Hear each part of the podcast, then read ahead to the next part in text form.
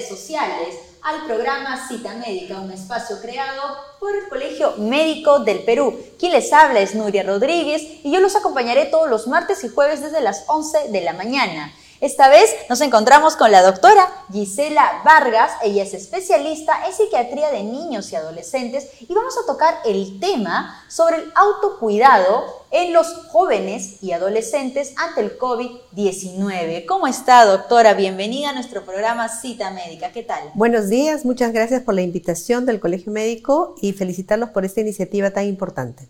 Gracias, doctora. Empezamos, doctora. Así es. Bien, doctora. Eh, uno de los, de los temas sumamente importante que, que, de alguna otra manera, después de lo que ha sucedido este fin de semana ¿no? Eh, en, Los Olivos con respecto a, la cantidad de jóvenes ¿no? y algunos adolescentes, sobre el tema de un poco el, el, descuida, el, descuido que existe eh, ante la pandemia. ¿No? ante el tema del aislamiento social, el tema del cuidado sanitario que deberían de tener y sobre todo estos jóvenes por lo general ya tienen de alguna otra manera un poco de conciencia, ¿no? porque obviamente este tema ya se viene tocando hace muchos meses. Entonces, eh, es un tema sumamente importante y es por eso que yo le, yo le consulto, doctora, ¿cómo está afectando el coronavirus la salud de los adolescentes?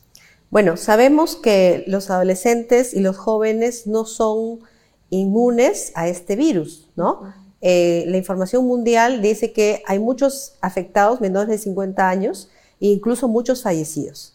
En nuestro país, ya desde el mes de abril, nos informaban que el 19% de los casos contagiados estaban en personas entre 12 y 29 años.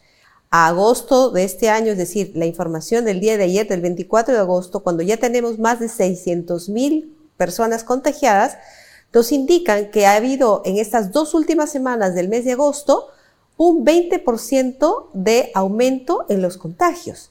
Y de este 20% de aumento, 10.000 son jóvenes entre 12 y 30 años y entre 18 y 30 años. Es decir, ¿qué es lo que estamos viendo? Que los jóvenes están siendo afectados, es decir, están siendo contagiados y esto efectivamente tiene muchas consecuencias no solamente a nivel físico, por los efectos propios del coronavirus, sino también a nivel de la salud mental.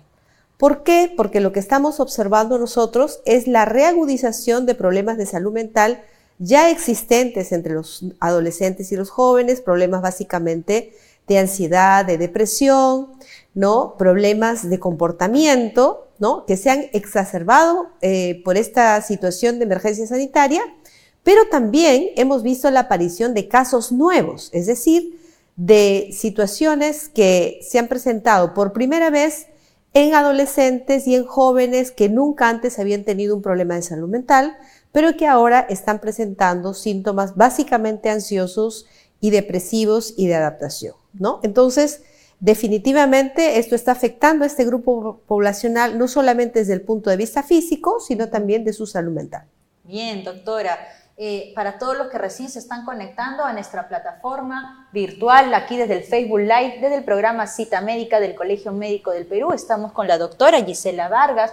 Ella también es secretaria general de la Asociación Psiquiátrica Peruana y estamos tocando el tema sobre el autocuidado en jóvenes y adolescentes ante el COVID-19, ¿no? Un tema que eh, se, ha, se ha dado también debido a lo que sucedió el día sábado en el Distrito de los Olivos, también mis condolencias para los familiares eh, y sobre todo también, porque doctora, cada 24 horas eh, está aumentando la cifra de personas contagiadas, fallecidos ante este virus, ¿no? que hasta, hasta la actualidad pues no, no hay una cura. Sin embargo, eh, de alguna otra manera pues son casi más de 5.000 ¿no? la cifra de, de personas contagiadas. Entonces, doctora, en el contexto social, ¿tiene alguna importancia en la conducta de los jóvenes ante la situación de pandemia? Definitivamente el contexto social es importantísimo. ¿Por qué? Porque el contexto social tiene un componente espacial, es decir, el espacio en el cual viven las personas. Y nosotros sabemos que en nuestro país y en nuestra capital, ¿no? Hay lugares donde hay, las personas viven en mayor hacinamiento que otras. Y entonces el tema del espacio es un factor que le genera vulnerabilidad a las personas que viven ahí y los jóvenes no son exentos de eso, ¿no? Entonces el primer punto es el tema espacial. Luego, un segundo punto es el tema de relaciones, es el tema relacional. Es decir, vivimos en contextos de familias funcionales y familias disfuncionales. ¿Qué quiere decir esto? Que no hay una buena armonía dentro de las familias, ¿no? Eh, por temas, eh, por problemas básicos. ¿Cuáles son esos problemas que afectan la armonía familiar? En primer lugar, eh, el factor económico, el factor laboral, ¿no? La violencia que puede existir y que es un problema endémico en nuestra sociedad, que ya lo conocemos hace tiempo y que está presente en muchos de nuestros hogares todavía en la actualidad y que ante esta situación de aislamiento social, de cuarentena, se hace más evidente. Entonces, el contexto social en que viven las personas, en que, nos, en que vivimos nosotros, en que nos desenvolvemos, tiene un impacto importantísimo. Otro punto importante dentro del contexto social es el hecho de las familias migrantes. Para nosotros no es un secreto, no, ya lo sabemos, de que tenemos una gran cantidad de migrantes, no solamente del extranjero, si no tenemos migrantes de otras provincias hacia la capital. Y ante la situación de pandemia, esto realmente se ha constituido en una dificultad, en un problema, como lo hemos evidenciado a través de los medios de comunicación. ¿Por qué? Porque los migrantes de las provincias, al verse desempleados o al, verse inmovilizados por, por la cuarentena que tuvimos al principio, se han visto realmente desamparados y muchos han deseado volver a su lugar de origen, es decir, a las provincias. Nosotros hemos visto cómo han pugnado muchas veces por tomar transporte, incluso muchos se han transportado caminando. Y de esta manera, por este deseo de volver a su lugar de origen, también se han expuesto al contagio, ¿no? Y ustedes han visto que no solamente han sido adultos, sino han sido familias enteras que han tratado de desplazarse a su lugar de origen. ¿Por qué? Porque son migrantes, ¿no? Entonces, el hecho de ser migrante también es un factor que da vulnerabilidad a las personas. Y por otro lado, los migrantes extranjeros, que ustedes saben que han venido a buscar empleo, a buscar un nuevo, eh, eh, mejor eh, método de vida, mejor situación de vida, pero la pandemia que realmente nos ha afectado a todos económicamente, que de alguna manera ha tenido detenido el, manejo económico, ha disminuido el comercio, también los ha afectado a ellos, ¿no? Y el ser migrante también ha sido un factor de vulnerabilidad. Entonces vemos cómo toda esta situación que afecta el tema de la economía, el tema de las relaciones interpersonales, el tema de ser migrante o no, todo esto se ha eh, unido para dar como consecuencia una mayor vulnerabilidad. Ahora, entonces hay que tener en cuenta este contexto social en el cual que las personas que también eh, dentro del contexto social tenemos que ver las personas que tienen cubiertas sus necesidades básicas, es decir, como agua, luz, los servicios básicos indispensables, pueden estar afectadas por eso de mayor manera de que otras personas que no lo están. Entonces, eh, sabemos todos que para cuidarnos necesitamos usar la mascarilla, lavarnos constantemente las manos, pero sabemos que hay lugares de, nuestro, de nuestra capital y de nuestro país en que no hay los servicios básicos. Entonces, si queremos tomar, eh, tomar conciencia de todos los factores que están afectando a la población general, pero básicamente el tema de hoy es jóvenes y adolescentes, tenemos que tomar en cuenta todos estos factores, economía, espacio, eh, satisfacción de necesidades básicas, el ser migrante, el ser eh, una persona joven que también es dependiente. Ese es otro factor que afecta a los jóvenes, que los, factores, los jóvenes y adolescentes no se valen por sí mismos, sino dependen de una familia, de un hogar. Pero justamente, doctora, si son jóvenes que, dependen de, un hogar y de alguna otra manera sabiendo la situación actual, las consecuencias, el que de alguna otra manera por todos lados vean el tema del autocuidado que deben de tener, y muchos de estos jóvenes, ¿no? También tienen detrás de ellos una familia, son padres de familia, tienen hijos.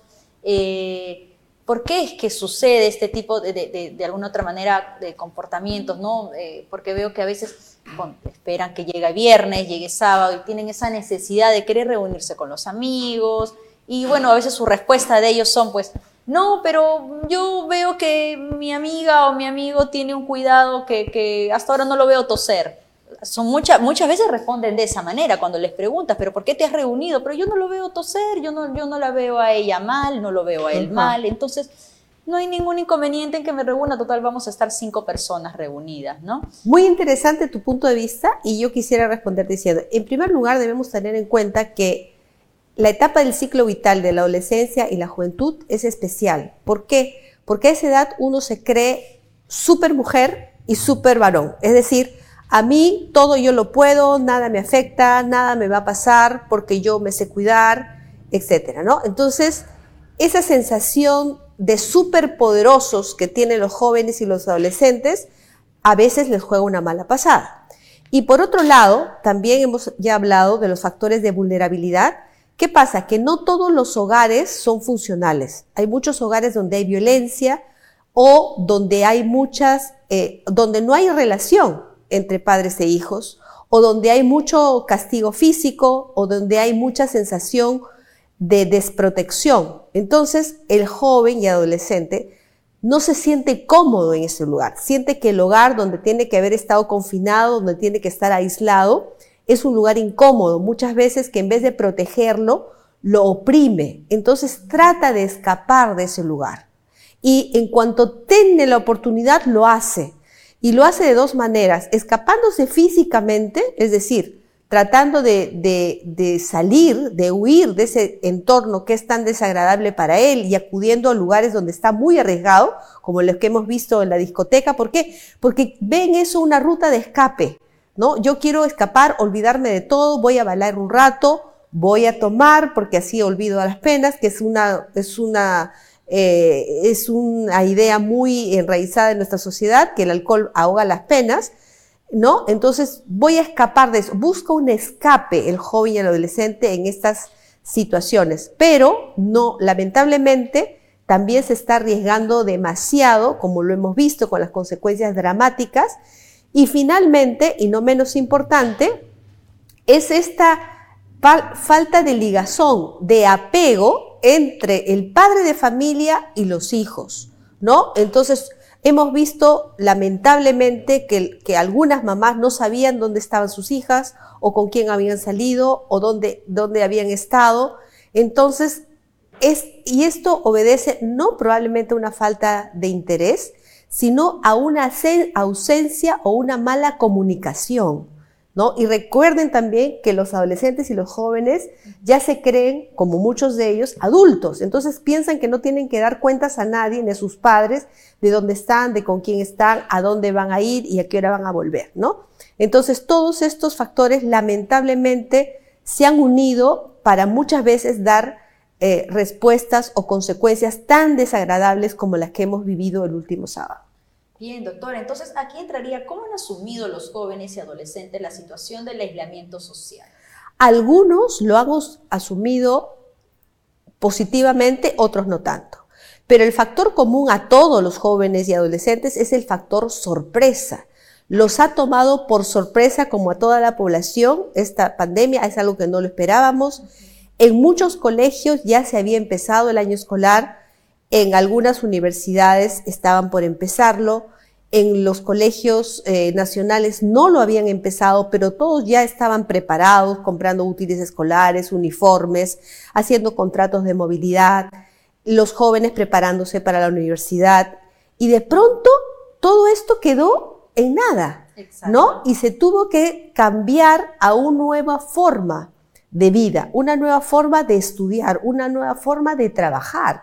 Porque recuerden que eh, algunos, bueno, muchos adolescentes están en el colegio, han tenido que pasar a una educación virtual, otros jóvenes en la universidad que también han tenido que pasar a una educación virtual, pero también muchos jóvenes que ya trabajaban han tenido que ver si tenían que trabajar por trabajo remoto o de pronto han sido, han sido no sé si llamarlo víctimas o han sufrido las consecuencias eh, de la suspensión perfecta, ¿no? Entonces, el factor, el común denominador aquí ha sido el, la sorpresa, en primer lugar, y luego el cambio.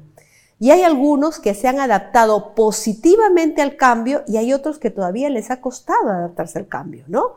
Entonces, los más jóvenes se han adaptado fácilmente a lo que es tecnología, porque todos sabemos que todos utilizan muy bien las redes, utilizan la computadora, utilizan los celulares. Entonces, este grupo poblacional se ha podido adaptar mejor al, al trabajo virtual, a la educación virtual, pero no todos. Y de pronto no todos porque no fueran capaces, sino porque viven en lugares donde la tecnología llega muy mal, es de muy mala calidad o donde está ausente, ¿no?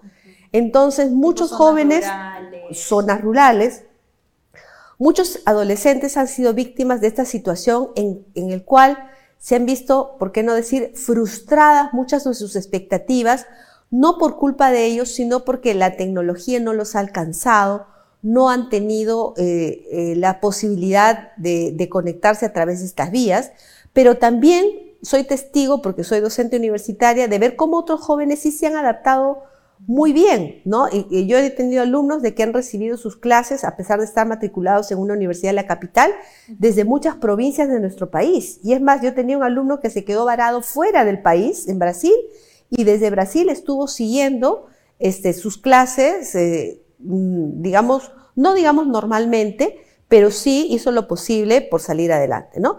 Pero otros no han podido, pero insisto, no porque no hayan querido, sino por factores externos a ellos, ¿no? Y también ver el factor de, frustración, porque no solamente está el tema de trabajo y el tema de estudios, que es sumamente importante en esta etapa del ciclo vital, sino también de frustración porque se han visto canceladas eh, situaciones o eventos importantes. Por ejemplo, recordemos que muchos eh, eh, alumnos terminaban quinto de media y generalmente hay una graduación, hay una fiesta de promoción, lo mismo en las universidades, y no solamente desde el punto de vista académico, también desde el punto de vista deportivo, muchos chicos han visto canceladas o pospuestas sus eh, eh, sus temporadas deportivas, de campeonatos, etcétera, ¿no? O jóvenes que de repente, ¿no? Por su cumpleaños ya tenían... Celebraciones de cumpleaños, etcétera, ¿no? O fiestas ya que no, ya tenían algo pactado de repente en un par de meses. Así es que esto se ha tenido que ver postergado o, o,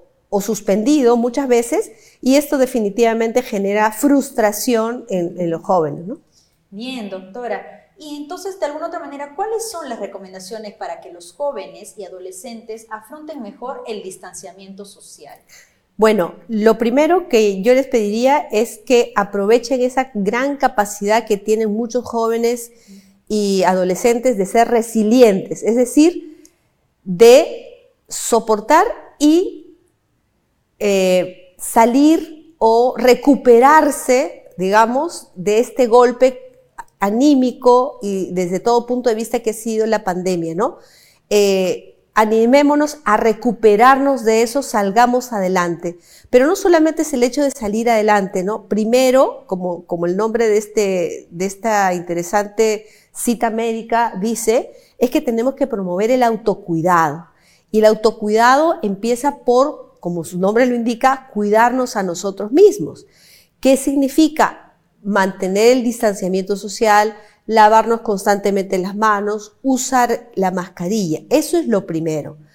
Y una vez que nos cuidemos a nosotros mismos, también procurarnos de los que tenemos al lado, ¿no? O sea, tenemos que aprender a ser más solidarios, porque si, si tú, joven o adolescente, piensas que tú no te vas a contagiar, o si te vas a contagiar va a ser levemente, probablemente tengas razón, pero tú no vives solo. Tú no eres una isla, tú vives en una familia o en un entorno que de pronto hay personas vulnerables, que no necesariamente son tus abuelos, pero que pueden ser tus hermanos o tus tíos, que por una condición médica ya conocida como es la hipertensión, la diabetes, el cáncer y otra enfermedad crónica que genera vulnerabilidad, a esa persona tú también deberías cuidarla. Hay que, es el momento de ser solidarios. Entonces, Primero, mantener el autocuidado con las medidas de seguridad, preocuparnos por los demás y mantenernos activos. No nos desanimemos, ¿no? Mantenernos activos a través haciendo las cosas que más nos gustan. Claro que hay ciertas limitaciones al aire libre, pero puedes tú escuchar música, interactuar sanamente con tus compañeros a través de las redes, puedes dedicarte a practicar o tocar algún instrumento, a dibujar, a hacer ejercicios en casa. Ahora, si tienes un celular o, si, o a través de la televisión o de las redes, tú puedes tener rutinas de ejercicios de lo que más te guste, puedes aprender un idioma, puedes leer libros o si no te gusta mucho leer, hay podcasts que te cuentan historias. Es decir, hay miles de alternativas para que tú te mantengas activo, para que te mantengas adquiriendo conocimientos, no solamente conocimientos de tipo intelectual, de mayor saber, sino también de tipo actitudinal. De pronto tú no tuviste eh, hasta ahora la oportunidad de aprender a, cocinar, no tuviste la oportunidad de aprender a coser, como hemos visto en una propaganda que me gustó mucho, de cortar el cabello a tu abuelito, ¿no? Mm. De ayudar a tu hermanita con las tareas, de enseñarle a otra persona a hacer cosas. Es decir, joven y adolescente, hay muchas maneras que tú te puedes mantener activo, que puedes continuar ese desarrollo, porque la adolescencia es una de las etapas en que más las personas nos desarrollamos. Entonces, no te desanimes, tienes que continuar cultivándote, cultivando también tu espíritu, pensando en los demás, cómo puedes colaborar con los demás. Hemos visto que muchos jóvenes se han involucrado en voluntariados, ¿no? Lo hemos visto en Arequipa, lo hemos visto aquí en Lima. El ayudar a otro te va a hacer bien a ti, porque te va a hacer sentir útil, no solamente para tu persona, sino para los demás y vas a ver cómo eso realmente te va a llenar de un espíritu positivo, que es lo que necesitas. No te enfrasques en lo que no puedes hacer, enfócate en todas las oportunidades que tienes de seguir creciendo y de, seguir desarrollándote y de seguir cuidándote. Procura un buen sueño, procura una buena alimentación, una alimentación sana, no en comida chatarra. Preocúpate en comer frutas, en comer a tus horas. Procura hacer lo que más te guste. Cuando sale el sol, y eso hemos sido afortunados de que muchas veces hemos tenido días de sol, procura tomar el sol, procura observar la naturaleza, procura mantenerte en contacto con otras cosas que antes no, no podías porque estabas enfrascado en tu rutina. Entonces aprovechemos de valorar las cosas que antes no hemos valorado. Bien, doctora, desarrollar ¿no? más la creatividad. Así es todos los que se están conectando recién a nuestra plataforma virtual del programa Cita Médica del Perú, del Colegio Cita Médica, del Colegio Médico del Perú. Estamos con la doctora Gisela Vargas. Ella es psiquiatra especialista en niños y adolescentes y también secretaria general de la Asociación de Psiquiatría Peruana, tocando el tema del autocuidado en jóvenes y adolescentes ante el COVID-19. Entonces, doctora, hay una pregunta, ya están comenzando a hacer las preguntas en las redes sociales y, por ejemplo, eh, Yerly Segarra eh, no hace la pregunta es, buen día, ¿cómo hacer para que en este contexto de pandemia los adolescentes no incrementen las adicciones a los videojuegos? Es un tema interesante, efectivamente, y como todo en la vida tenemos que buscar el equilibrio, ¿no? El equilibrio. ¿Por qué?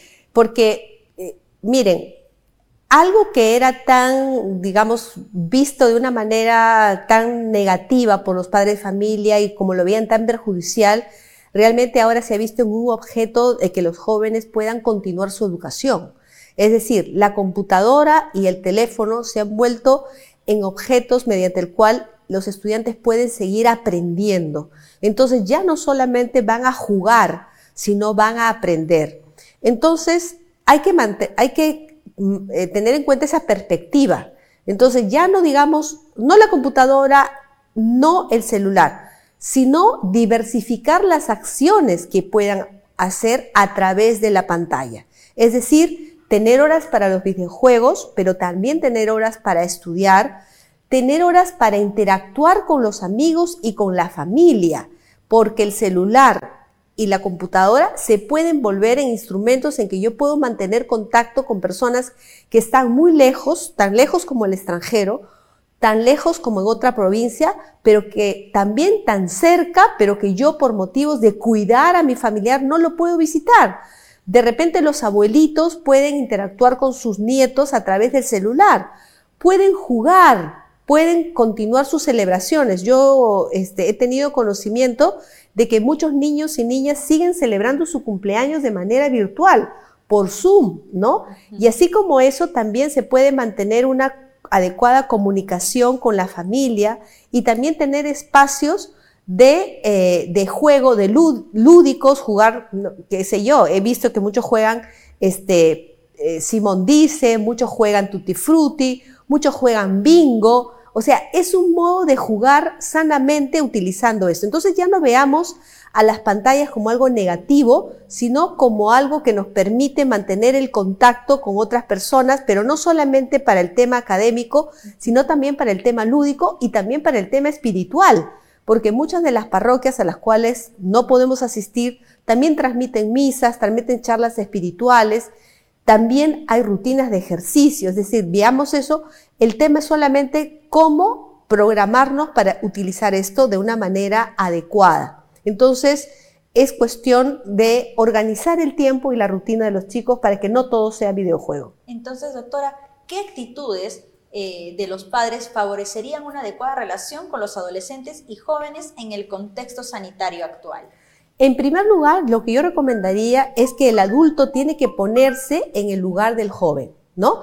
Eso es vital no solamente para los padres, sino para todas las personas, ¿no? El ponerse en el lugar del otro nos va a ayudar a comprenderlo muy bien. Primer punto. Entonces, padre de familia, tienes que ponerte en el lugar de tu hijo, joven o adolescente, que se ha visto restringido de, ver a sus amigos, de ir a jugar su partido de fútbol, que no ha podido ir al colegio si no se ha quedado en casa, de que los niños no han podido salir y ahora tampoco es recomendable que salgan mucho tiempo. Entonces, ponte en su lugar. Dile, a ver, ¿cómo me sentiría yo en esas condiciones? Entonces, en primer lugar, una actitud comprensiva. En segundo lugar, una actitud de orientar al joven a cómo puede sobrellevar mejor este momento. Si tú ves a tu hijo ansioso o temeroso, apóyalo, ayúdalo, dile que realmente él, siguiendo estas recomendaciones que nos dan eh, el Ministerio de Salud, eh, cuidando nuestra limpieza, usando la mascarilla y sobre todo el distanciamiento social, vamos a disminuir muchísimo el riesgo de enfermar y por lo tanto eso le va a generar seguridad, le va a generar no tanto miedo, ¿no? Y por otro lado, conoce mejor a tu hijo. Muchos padres de familia, muchos adultos, por la rutina del trabajo, del estudio, no se dan tiempo de conversar con sus hijos, de saber cómo son ellos, cuál es su, cuál es su color preferido, cuál es la comida que le gusta, cómo se está sintiendo ahora. Entonces, utilicemos este espacio para conversar con nuestros hijos, para decirnos, oye, mira, ¿cómo te sientes? ¿Cómo estás tú ahora? ¿Qué tal te va? ¿Qué es lo que te gustaría que hagamos en casa para que tú te sientas mejor?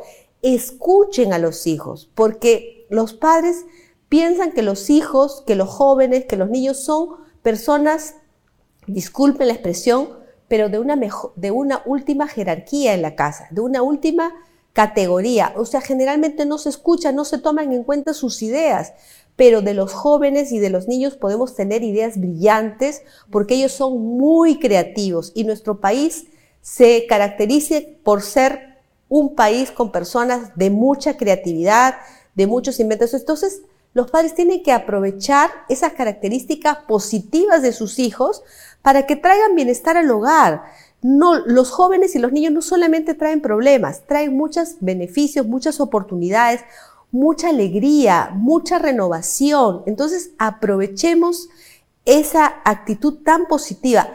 Empleemos disciplina positiva con nuestros hijos, no solamente castigo, y ojalá que ya cada vez haya menos castigo físico, menos violencia.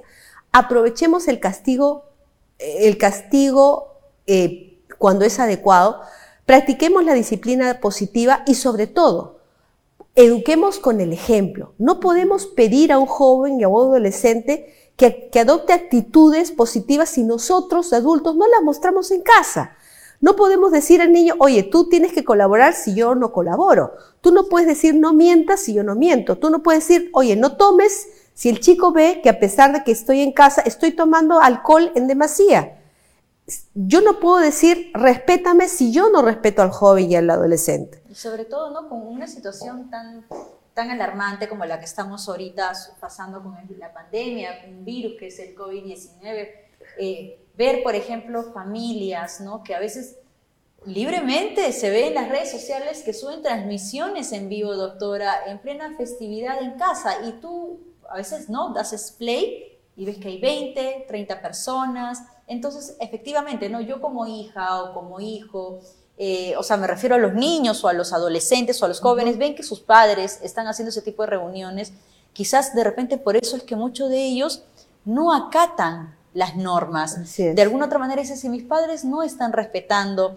los protocolos, no están respetando las normas, a pesar de que les puede caer una multa, entonces, bueno, yo de alguna otra manera voy a actuar con rebeldía ante la sociedad y no voy a respetar al prójimo ni a mi, si mi familia no, se, no tiene un respeto por sí misma, no lo voy a hacer ante, ante los demás, ¿no? Entonces usted, eh, doctora, de alguna otra manera, eh, ¿qué tipo de comportamiento es ese? ¿Por qué a veces también los padres lo hacen?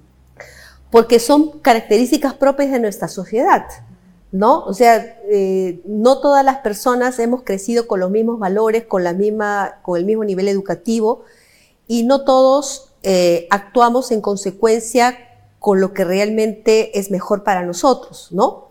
Eh, y aquí debemos aclarar que desde el primer momento los medios de comunicación, por, por, por la televisión, por la radio, nos han estado diciendo hay que cuidarnos el distanciamiento social y yo creo que todos lo sabemos, pero a pesar de que lo sabemos, no hacemos caso, ¿no? O sea, hacemos caso omiso de eso, arriesgándonos, ¿no? Eh, arriesgándonos, pero no solamente nos estamos arriesgando a nosotros mismos, sino estamos arriesgando a otras personas que realmente sí quieren cuidarse, ¿no? Entonces ahí hay un tema eh, también de actitud, ¿no?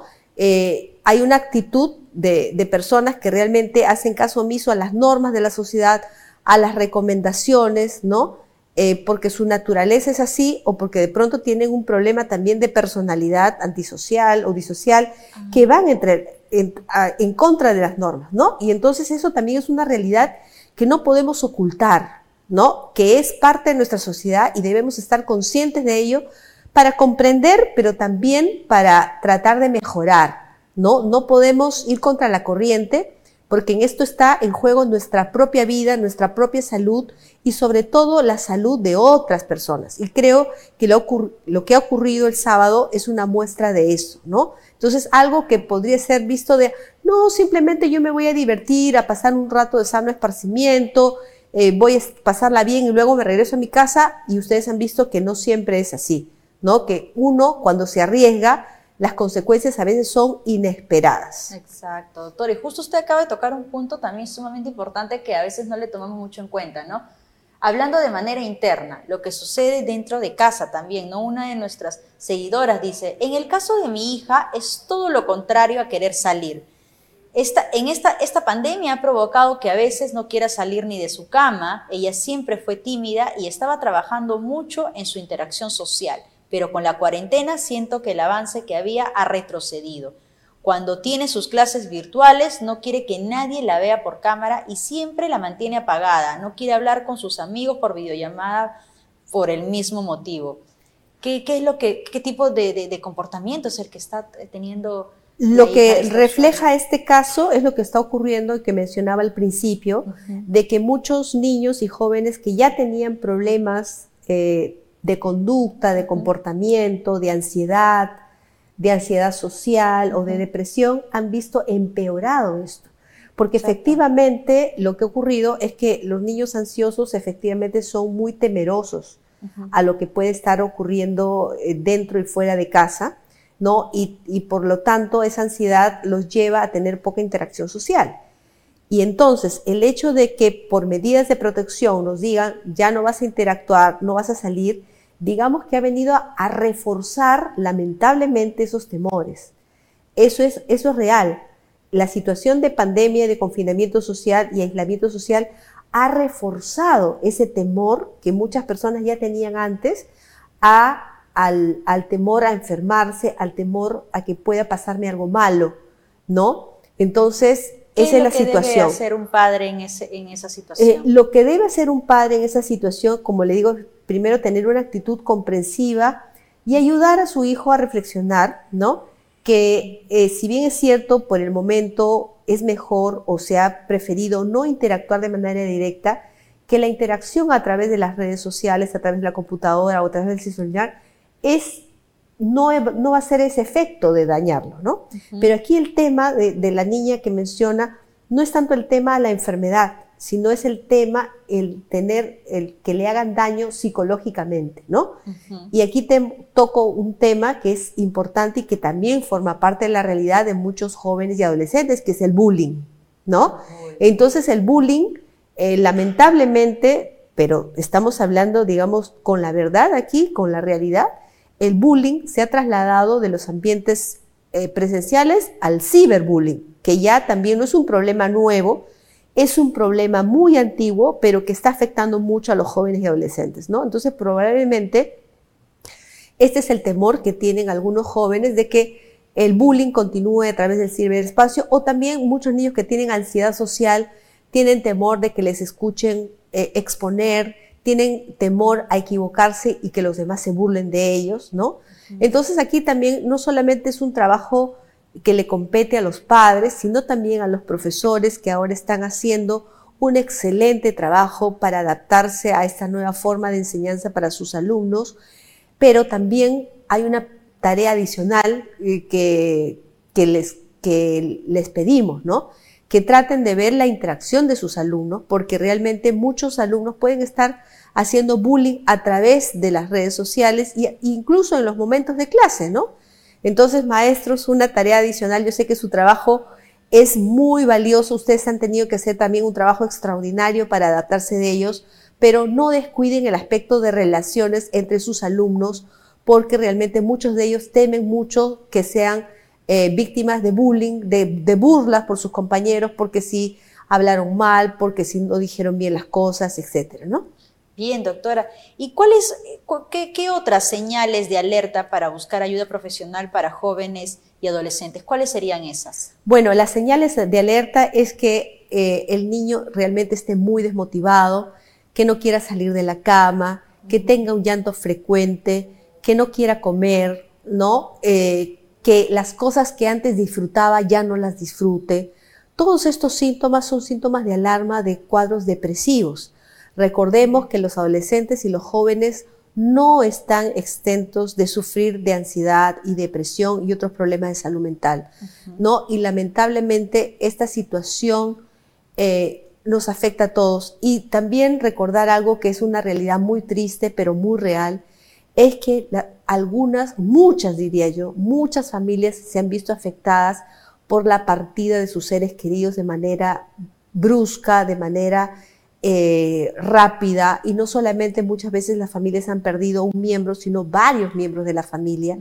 Y esto ha sumido a las familias en una etapa de duelo, en una etapa de duelo que es natural, que es normal. Entonces yo les diría a estos jóvenes y adolescentes que si tú has perdido a tu mamá, a tu abuelo, a tu tío, a un ser querido, es normal que te sientas triste, es normal que te sientas desanimado y tienes que expresar esa emoción. Si quieres llorar, llora. Si quieres gritar, grita, pero expresa tu pena. Eso no está mal. Lo que no está bien es que te mantengas así mucho tiempo ¿no? Cuando ya las familias ven que ya va pasando el tiempo, van pasando dos, tres, cuatro, cinco o seis meses y la persona sigue llorando como si la pérdida hubiera sido ayer, ahí tenemos que preocuparnos. Tenemos que preocuparnos si las personas no, no disfrutan eh, de las cosas que antes les gustaba hacer, si presentan algún síntoma físico, muchos dolores abdominales, muchos dolores de cabeza, ¿no? Entonces ahí sí hay que pedir ayuda eh, de un profesional de salud mental, tenemos a los psicólogos, tenemos a los psiquiatras, tenemos a los médicos de familia, ¿no? Y entonces acudamos a ellos, tenemos, el Ministerio de Salud ha puesto a nuestro alcance muchas facilidades para pedir ayuda, está la línea 113, están, eh, la Asociación Psiquiátrica también tiene un programa para ayuda a los médicos y a sus familias que tienen problemas de salud mental, el Ministerio de Salud, el Colegio de Psicólogos. Yo creo que hay muchas instituciones que están poniendo a, a, la mano de las personas que puedan requerir apoyo eh, de salud mental. Entonces no duden en solicitar esta ayuda porque todos de alguna manera podemos habernos eh, visto afectados emocionalmente y necesitamos ayuda. Bien, doctora, justo justamente del tema que estaba hablando. Una usuaria pregunta, mi hijo le ha puesto contraseña a su teléfono y anda muy irritado. ¿Debería estar atenta como madre a esta situación, a este tipo de comportamiento? Yo creo que sí, eh, sobre todo si es un niño pequeño. Los niños, los niños todavía no tienen muy claro la conciencia de lo que está bien y lo que está mal. Entonces hay que hablar con él porque para, para los niños realmente no, no tendría que haber secretos entre, o sea, los niños no tendrían que guardar secretos. Pero si es un joven o un adolescente. Si es un adolescente, también habría que preguntar por qué él pone la señal y ahí a los padres yo les también les, les sugeriría que tengan un equilibrio en que los jóvenes también necesitan su espacio. No podemos ser padres tan intrusivos y querer saber todos los movimientos de que los hijos hacen. Tenemos que dejarles ese espacio pero los jóvenes también tienen que comprender que sus padres están preocupados por ellos porque los aman y porque muchas veces lo que se ve es que algunos jóvenes, no todos, pero algunos jóvenes hacen mal uso de las redes sociales, ¿no? Eh, para tener relaciones que no son sanas, no, no son sanas, tener eh, relaciones que pueden afectarnos emocionalmente, pero que también nos pueden afectar físicamente, ¿no? Entonces cada cosa tiene su tiempo, tiene su momento y los padres están preocupados por eso y no es recomendable que un adolescente o una persona menor de 18 años tenga una contraseña en su teléfono. Si es un adulto, bueno, es un adulto y confiemos en que realmente está actuando de una manera eh, correcta, de una manera responsable. responsable, confiemos en eso, ¿no? Pero un menor de 18 años no es recomendable que tenga eh, esos tipos de claves para que nadie pueda ver lo que está interactuando, porque de pronto no él, pero hay muchas personas que pueden aprovecharse de esa situación y meterlo en dificultades o involucrarlo en situaciones que realmente no van a ser buenas para su salud. Bien, doctora. Eh, básicamente este ha sido un tema sumamente importante, ¿no? Porque de alguna u otra manera eh, pues los padres están en un dilema también, ¿no? En un dilema de cómo saben que de repente, no sé, a veces eh, en casa siempre, si son, hay tres hijos, dos hijos, siempre de repente uno es un poco más extrovertido, la costumbre de a veces estar siempre con, con, con las amistades, que no tenía nada de malo en una situación de normalidad, ¿no? Y a veces en esta situación de pandemia es que eh, existe a veces esos conflictos, esos problemas y a veces los hijos de repente, como usted lo acaba de explicar, no entienden y quieren estar, quieren salir de casa a pesar de todo lo que está sucediendo día a día, ¿no? Entonces, esperemos que este tema haya sido de suma ayuda para todos nuestros seguidores de las redes sociales. De alguna otra manera, le, todo lo que la doctora Gisela Vargas, psiquiatra, especialista en niños y adolescentes, sobre todo con este tema del autocuidado ¿no? de los jóvenes y adolescentes ante el, ante el COVID-19 les haya servido un montón. Doctora, ¿usted algún último detalle que quisiera darle a, todos nuestros seguidores que nos están viendo en este momento? Bueno, mostrar mi solidaridad para todos ustedes. Eh, todos realmente estamos viviendo una situación difícil a la que tenemos que adaptarnos y adaptarnos por nuestro bien, para mantenernos sanos, para mantener sanos a nuestras familias, a nuestros amigos, a nuestros conocidos y no nos desanimemos. Todos los seres humanos somos capaces de ser resilientes. ¿Qué quiere decir esto? Resistir. Tenemos que resistir y sacar todo lo positivo que tenemos nosotros para seguir adelante, no desanimarnos, eh, fortalecer nuestras familias, fortalecer nuestros vínculos amicales, eh, nuestros vínculos eh, familiares y seguir adelante y, simplemente resistir y lograr hasta lograr tener una vacuna que realmente nos inmunice. Eso no va a ser tan pronto, pero mantengámonos activos, aprendiendo eh, y aprovechando también la naturaleza. Veamos lo verde, aprovechemos los días de sol y hagamos algo que nos gusta todos los días. Muchas gracias por su atención. A usted, doctora, por haber venido a nuestro programa Cita Médica. Es un espacio creado por el Colegio Médico del Perú. Conmigo será hasta el día jueves al mediodía y ya saben, pueden eh, escuchar la entrevista, ¿no? Eh, todo el audio de la entrevista desde el Spotify y allí también van a encontrar los otros temas de las entrevistas anteriores y de esta manera ustedes pueden de alguna otra manera orientarse en este tema tan importante que es el autocuidado ante el COVID-19, no solamente para los jóvenes y adultos, sino para el público en general. Conmigo, como les acabo de repetir, será hasta el próximo jueves a las 11 de la mañana. Gracias a todos nuestros seguidores de las redes sociales. Hasta luego.